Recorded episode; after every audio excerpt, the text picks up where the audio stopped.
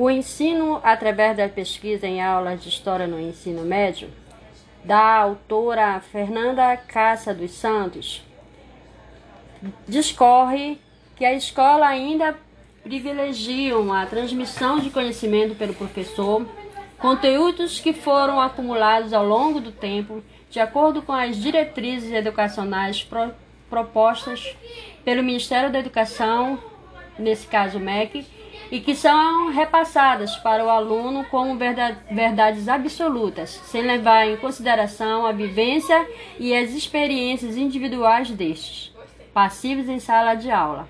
Assim, este modelo mantém resistência em aceitar inovações ocorridas na sociedade nos últimos anos, pelo volume de informação disponível ao cidadão comum, que agora pode manter um relacionamento com novos conhecimentos antes isolados, o que tem causado o aumento a diversidade no modo de ensinar.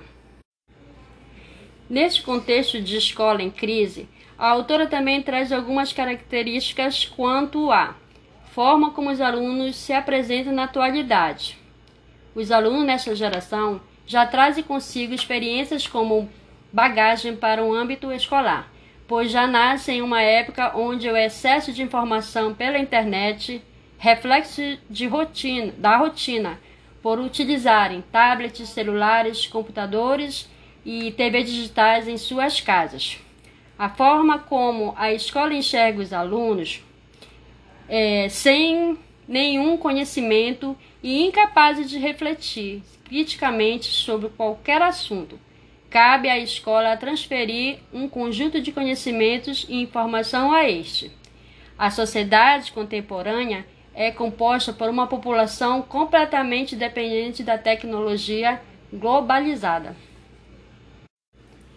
Eu concordo com a autora quando ela discorre sobre a forma de ensinar da escola.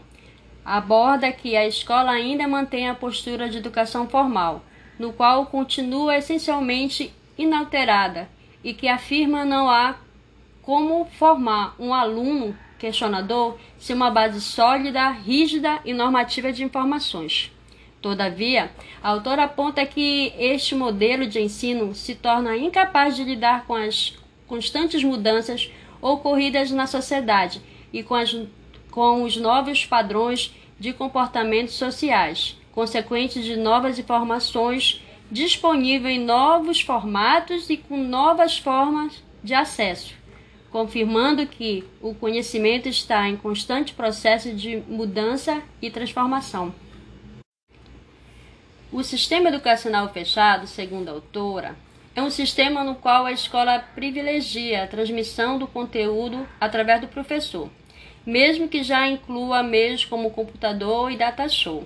A transmissão pode até novos meios, até ter novos meios e recursos para ser eficaz. Porém, tudo permanece como antes. O professor é o guia do processo educativo e tem como função transmitir conhecimento e informações, mantendo certa distância dos alunos que são passivos em sala de aula. Quando a autora é, fala sobre a proposta de pesquisa, ela aborda dizendo que, para os alunos, a pesquisa proporciona a aquisição de novos conhecimentos na busca de novas informações, a partir de observação e análise de conhecimentos já existentes, fazendo a interligação entre estes. Ou seja, o aluno filtra, interpreta e transforma as informações obtidas em conhecimentos novos. Neste processo de pesquisa, o professor torna-se o motivador, é o facilitador, seu papel, inclui também conscientizar os alunos para o uso saudável dos recursos tecnológicos, acompanhando-os, monitorando-os e visualizando trocas de discussão e de ideias e de experiências para a construção de novos conhecimentos através de pesquisas.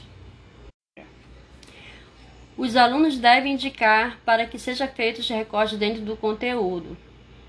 Sim, já que o processo de ensino é centrado no aluno, que é o colocado como o elemento principal do processo de aprendizagem, o que possibilita também incentivar a liberdade deste para participar, questionar, trazer questões atuais ou dúvidas que fogem do currículo daquele momento.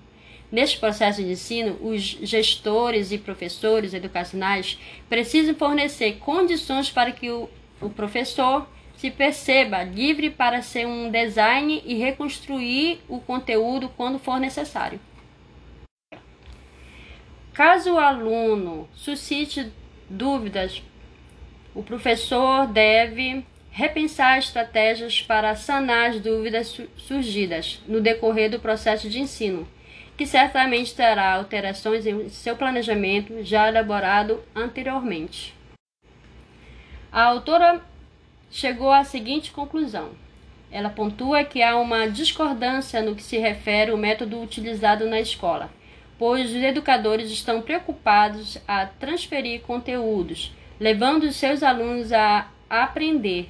O certo é utilizar estratégias e recursos didáticos que favoreçam a transposição do conteúdo aplicado de maneira que o aluno apreenda, isto é, o aluno realmente deve, com esses conhecimentos, compreender e assimilar aquilo que o professor é, apresenta como forma de conhecimento.